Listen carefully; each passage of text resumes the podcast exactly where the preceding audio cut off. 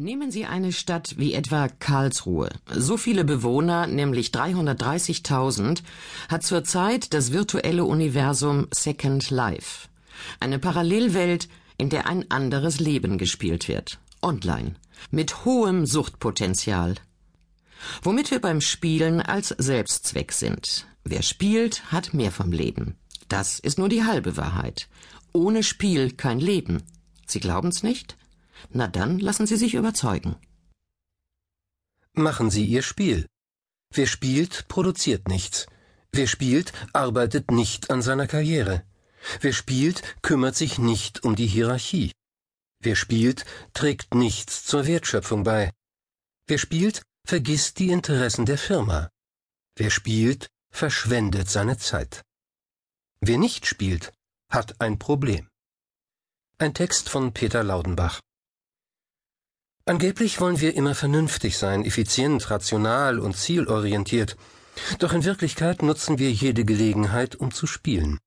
Wir spielen mit Büroklammern, wenn die Sitzung langweilig wird, oder mit dem Computer, wenn der Büronachmittag sich zieht.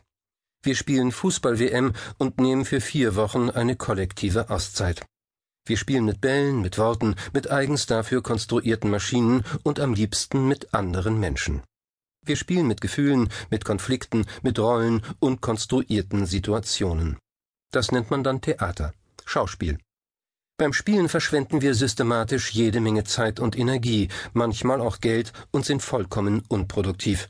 Und das ist auch gut so. Denn ohne zu spielen hätten wir einige schöne Dinge nie gelernt. Sprechen zum Beispiel, das regelgebundene Spiel mit lauten Worten, grammatikalischen Strukturen, oder zu verlieren, ohne durchzudrehen. Das Spiel ist der Anfang von allem. Der Kulturanthropologe Johann Huizinga hat die Beobachtung, dass jedes geglückte Leben mit Kinderspielen beginnt, zu Ende gedacht. Für ihn sind Spiele eine anthropologische Konstante, etwas, was Menschen in allen Zeiten und Kulturen verbindet. Huizingas berühmte Studie über den spielenden Menschen Homo Ludens ist vor fast 70 Jahren erschienen. Seither hat seine These vom Ursprung der Kultur im Spiel niemand ernsthaft widersprochen. Ohne Spiel keine menschliche Zivilisation. Zweites Leben.